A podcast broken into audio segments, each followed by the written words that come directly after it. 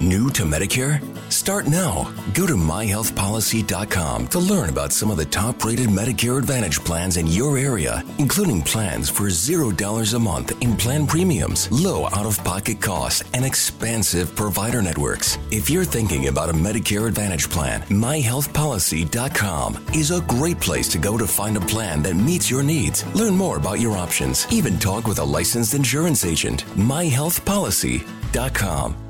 New to Medicare? Go to myhealthpolicy.com. With myhealthpolicy.com, you can compare plans from some of the nation's top insurers. Start now to find a plan and apply online. myhealthpolicy.com makes it easy to find a Medicare Advantage plan in your area, including plans for $0 a month in plan premiums, low out of pocket costs, and expansive provider networks. My decision, my Medicare. myhealthpolicy.com com.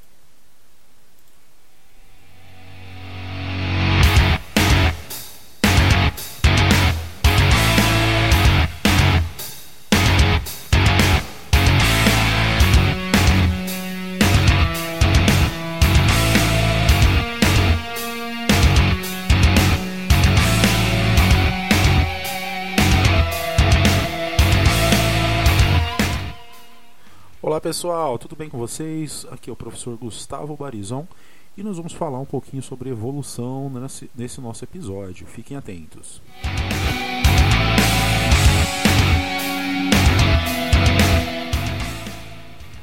Muito bem, pessoal. Hoje é um domingo.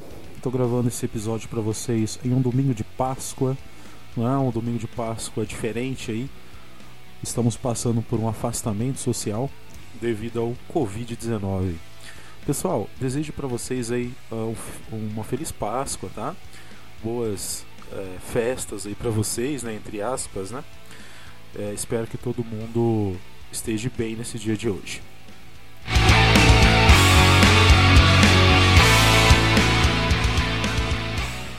E eu estou aqui hoje para falar com vocês sobre a teoria é, mais bacana que existe aí na biologia, tá? Essa é uma posição minha, né? Como biólogo, eu sou extremamente apaixonado pelos processos evolutivos, né? É, só que nem todos acreditam, né? Hoje, obviamente, nós temos uma maior quantidade de pessoas, né? Até mesmo dentro do grupo de cientistas que acreditam na evolução segundo os princípios de Darwin. Mas nem sempre foi assim. Né?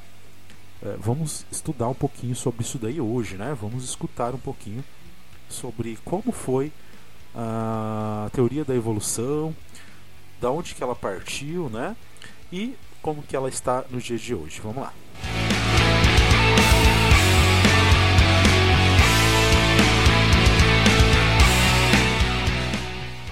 Muito bem. Então você já está confortável aí no seu cantinho, né, para escutar aí o nosso podcast de hoje, ou está no carro, viajando, né, fazendo uma, uma caminhada aí. E nós vamos aí então ao nosso tema de hoje. Pessoal, o processo de evolução ele foi sempre um problema para a ciência, né? E sempre veio aí da, das questionamentos a respeito do surgimento da vida, né? como que a vida surgiu no nosso planeta, é, como que ela, como é que houve a mudança nas características, nas distinção de seres vivos que nós temos hoje, né?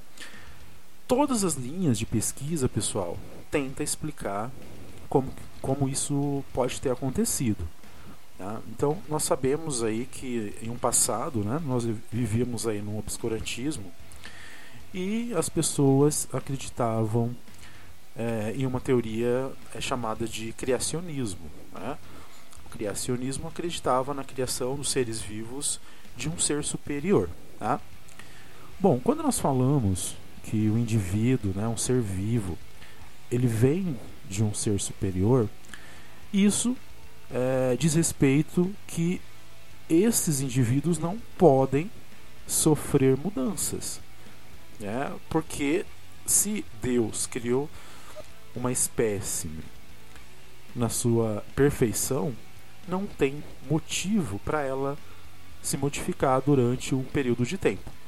Então, a teoria da evolução em si, né, essa mudança que um ser vivo uh, vai pode sofrer né, do, durante o percorrer aí da sua vida no planeta, né, da espécie, ela não é muito aceita pelos criacionistas, tá? Os criacionistas têm algumas teorias sobre como que é, nós temos hoje uma diversidade de seres vivos, tá? É, uma das teorias é, são os desastres, desastres naturais, não é mesmo?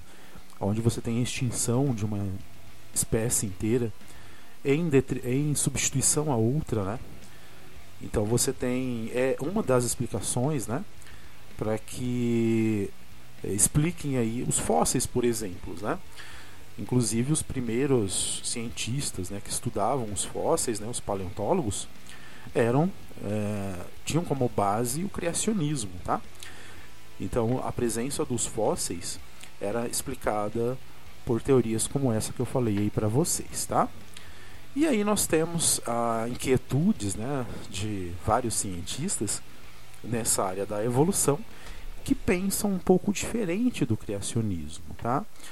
Teve um, um senhor é, cujo nome era Erasmus Darwin que não por um acaso, né, era o avô de Charles Darwin. Ele já começou a fazer alguns rascunhos sobre a mudança dos seres vivos. Né? Ele já propôs, em alguns textos simples, que os seres vivos talvez sofressem alguma alteração durante o curso da vida da espécie no nosso planeta. Uh, Professor, mas por que nós encontramos aí essa teoria de Erasmus, né? Simples. Porque ele não esquematizou essas ideias, né? Como eu falei para vocês, foi apenas alguns textos simples, né? Não teoria, não, não diria teoria, mas eram é, menções simplificadas. Ele não demonstrava como aquela evolução poderia estar acontecendo, tá? Mas já tínhamos aí alguém que pensava fora da caixinha, né? Como, os, como as pessoas falam. Ele já discordava um pouquinho do criacionismo e abria a porta aí para outros pensamentos, tá? Vamos falar um pouquinho agora do primeiro cientista, do primeiro pesquisador, do primeiro teórico que sugeriu um esquema prático de como que as espécies poderiam mudar aí é, de acordo com a sua com seu pensamento evolucionista. Vamos lá?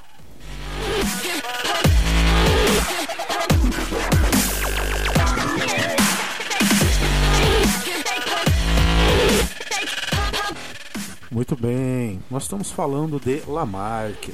Né? Pessoal Lamarck ele teve uma, um papel importante na evolução porque ele foi o primeiro né, além de Erasmus, foi o primeiro uh, teórico a demonstrar como que a teoria da evolução poderia se comportar, como que as espécies poderiam ganhar características distintas de outros indivíduos uh, seres vivos. Bom, vamos falar um pouquinho sobre a teoria dele, né? Bom, Lamarck propunha o seguinte, pessoal.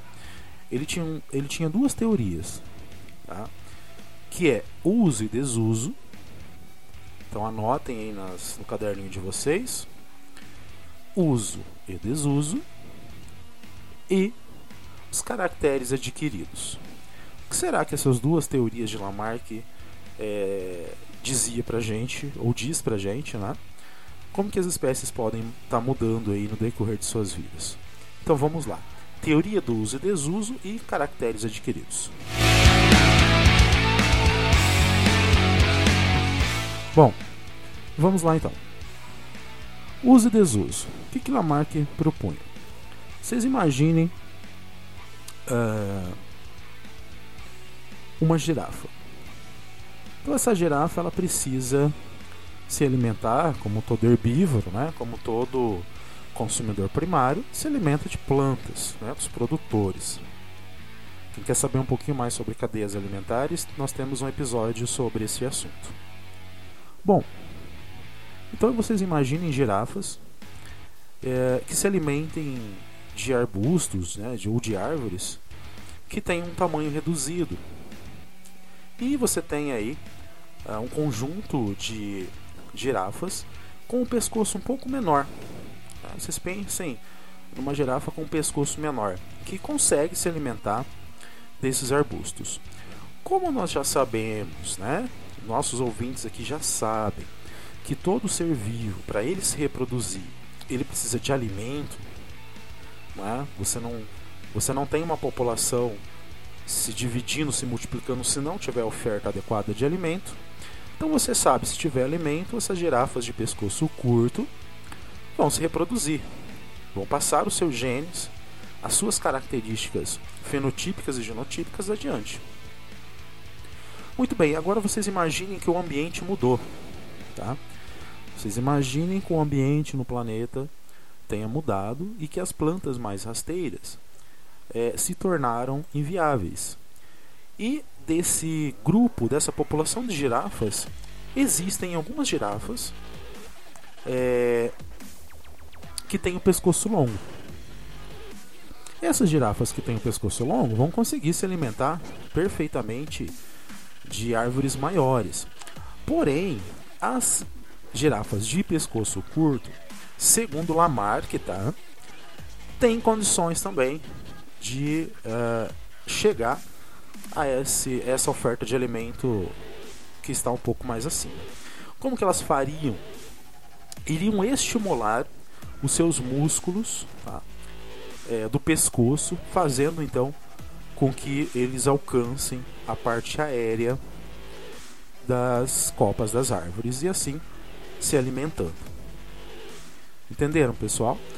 Então as girafas, pelo estímulo, né, pelo uso daquela estrutura, ele conseguiria então alcançar partes maiores aí das plantas para se alimentarem.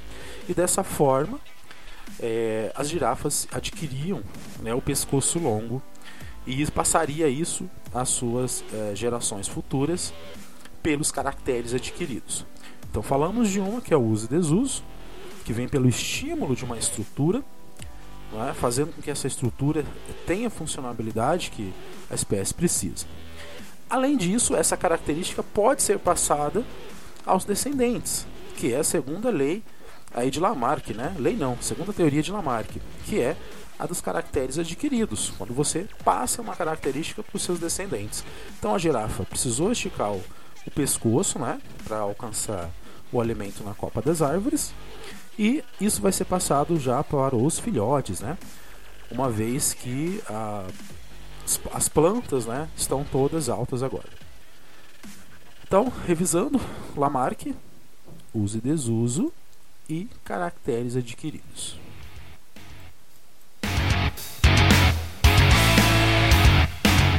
Pessoal, e aí, o que, vocês acham? É, pode parecer uh, ridículo né, essa ideia, nos, nos, arranca, nos arranca até um pouco de, de humor né, escutar essa ideia de Lamarck, mas nós temos que pensar que o período onde ele fez isso, ninguém tinha é, elaborado um esquema que explicasse a mudança dos organismos é, como ele fez. Então nós estudamos Lamarck porque justamente ele rompeu o criacionismo né, e propunha uma ideia diferente, tá, que é a ideia da evolução das espécies. Tá? Então Lamarck ele é muito importante por ter dado início a esse movimento. Tá? Obviamente, né, pessoal, essa teoria não é aceita hoje. É, se a gente trocar de exemplo, tá, é, talvez fique mais fácil de entender. Vocês imaginam uma pessoa que não consegue trocar uma lâmpada, né? Ele está dizendo se a pessoa conseguir estimular esse braço dele, ele vai aumentar o braço até conseguir chegar é, na lâmpada. Isso realmente nós sabemos que não acontece. Tá? E, e o pior, né? Essa característica passaria adiante. Nosso filho já nasceria com um braço comprido. Vocês imaginam também a situação. O cara vai para academia, pratica esporte, né? fica musculoso e os caracteres adquiridos de Lamarck sugeria que os nossos filhos já nasceriam com músculos, né? Já nasceriam marombas, né? É bem estranha essa teoria, né? Mas é isso que diz a teoria de Lamarck.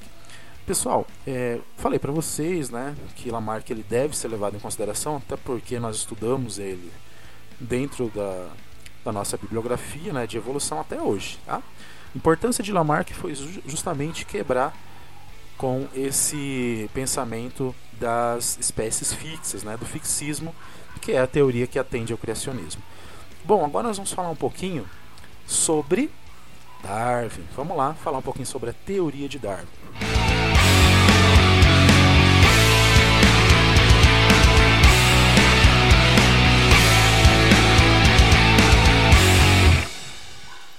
Muito bem, pessoal. Seguinte, é, Darwin tinha um pensamento um pouco diferente, né?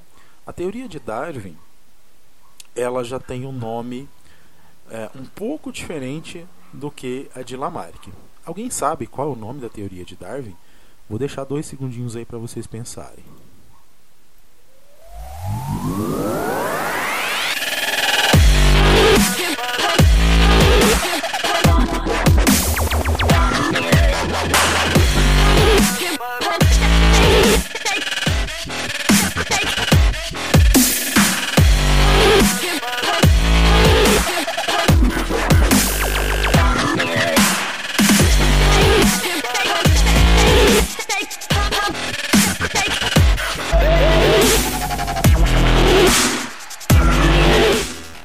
Muito bem. Pessoal, é, a teoria de Darwin era chamada de seleção natural. O que, que Darwin é, imaginava para o processo evolutivo? Nós vamos explicar né, a teoria da evolução de Darwin usando o mesmo exemplo que Lamarck usou para explicar as teorias dele. Vamos lá? Muito bem. É, então vamos lá. Então vocês imaginem um campo de girafas, né, de popula populações de girafas, e o mesmo cenário. As plantas mais baixas elas é, acabaram desaparecendo e a oferta de alimento ficou apenas no alto das árvores, né, no dossel das árvores. O que, que aconteceu? O que, que acontece? Né?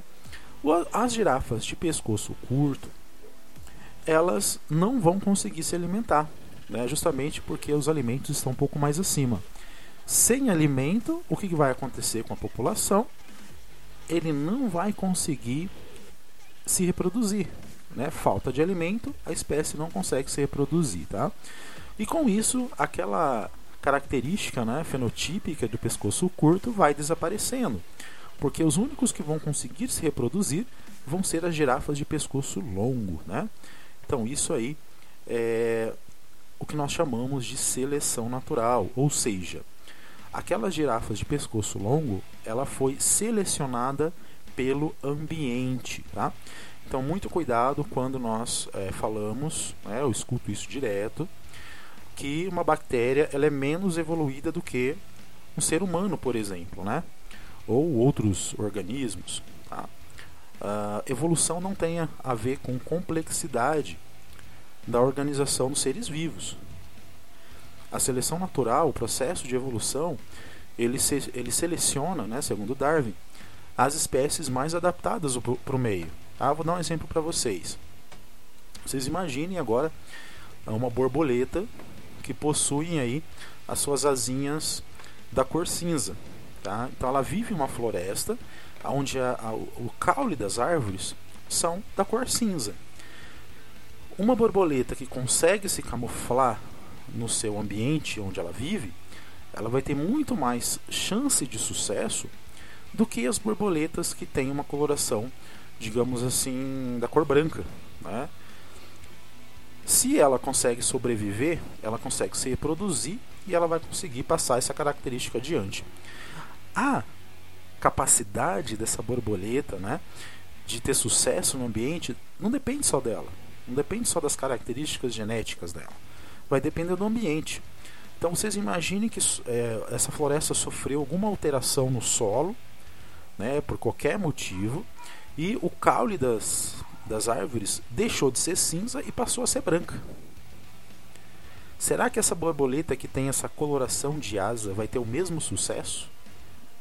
E será que aquela borboleta que tem a asa branca ela vai continuar em desvantagem? Né? Então isso que acontece. A seleção natural ela vai selecionar os seres vivos mais adaptados e isso não depende só delas, depende do meio. Vou dar um outro exemplo para vocês. Deixa eu tomar um cafezinho aqui e já vou falar para vocês sobre esse novo exemplo. Vamos lá.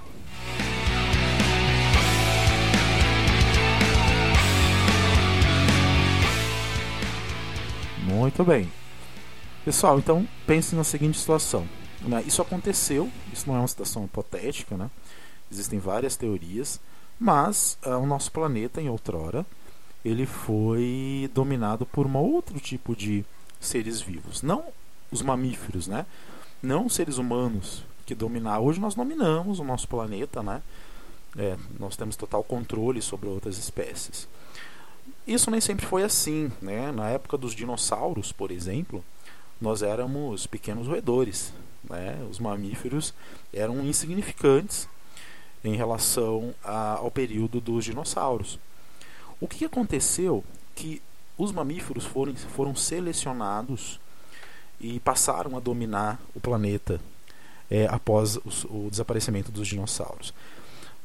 Aliás, nós só passamos a dominar aqui a nosso, o nosso planeta justamente pelo desaparecimento dos dinossauros. Né? Então, é, houve uma mudança ambiental. Seja ela um meteoro, seja um vírus que dizimou as espécies, né? Então, levando em consideração que foram aí os meteoros, né?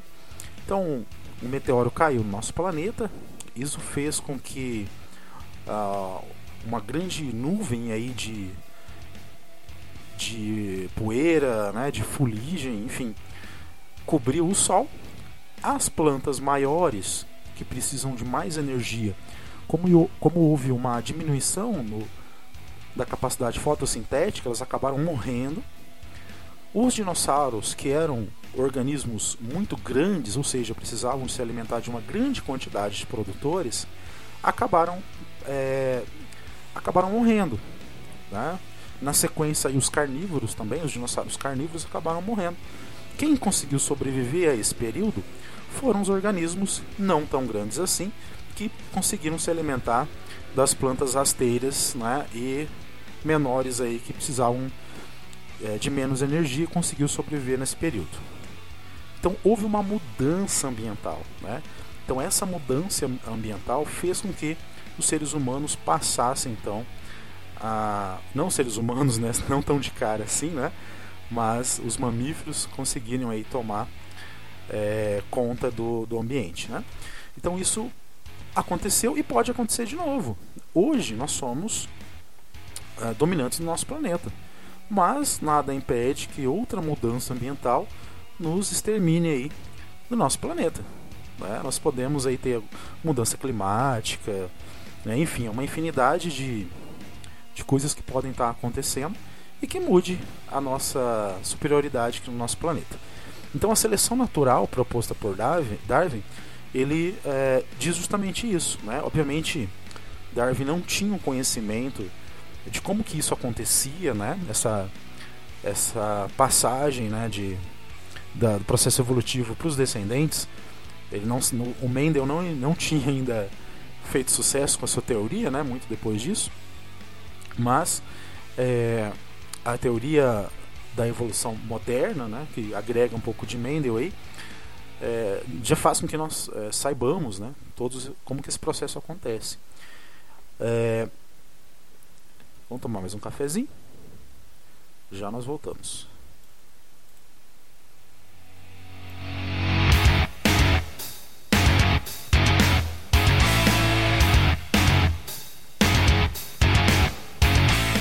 Muito bem. Mas de onde que veio esse nome, né? Seleção natural. Na verdade, Darwin já observava, né? Ele já fazia isso na casa dele, junto com a sua esposa, com plantas. Né? Ele selecionava algumas características de plantas e, e, observou que isso já era feito há muito tempo, né? Nós já fazíamos seleção de características que nós queríamos, né? Para obter uma espécie de planta ou espécie de animal com as características que nós queríamos. E ele pensou por que, que isso não pode acontecer também na natureza. É, só que os fatores é, que vão selecionar um, um indivíduo, né, um ser vivo, ele é diferente da natureza para o, a seleção artificial que nós fazemos, né? É a seleção que nós fazemos, por exemplo, para obter essa variedade de raças de cachorros, né?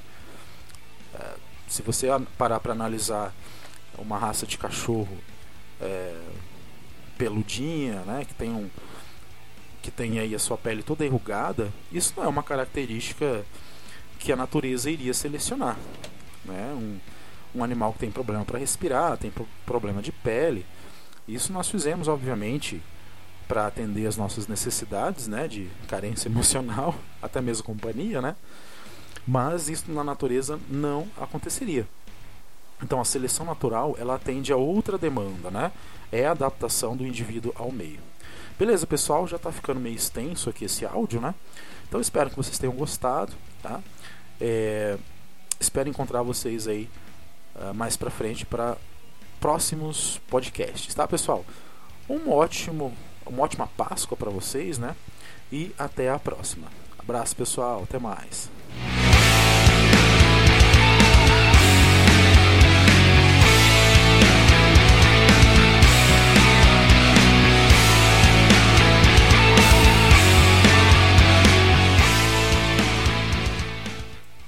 With the new iPhone SE for less than 100 bucks at Metro, you rule. It's the most affordable iPhone on the number one brand in prepaid. So whether you're studying online or FaceTiming, Hey, Mom. Hi, dear. The iPhone SE has all you need. Switch to Metro and get the iPhone SE for $99.99 after rebate redemption and six months of service with AutoPay. Metro by T Mobile. Rule your day.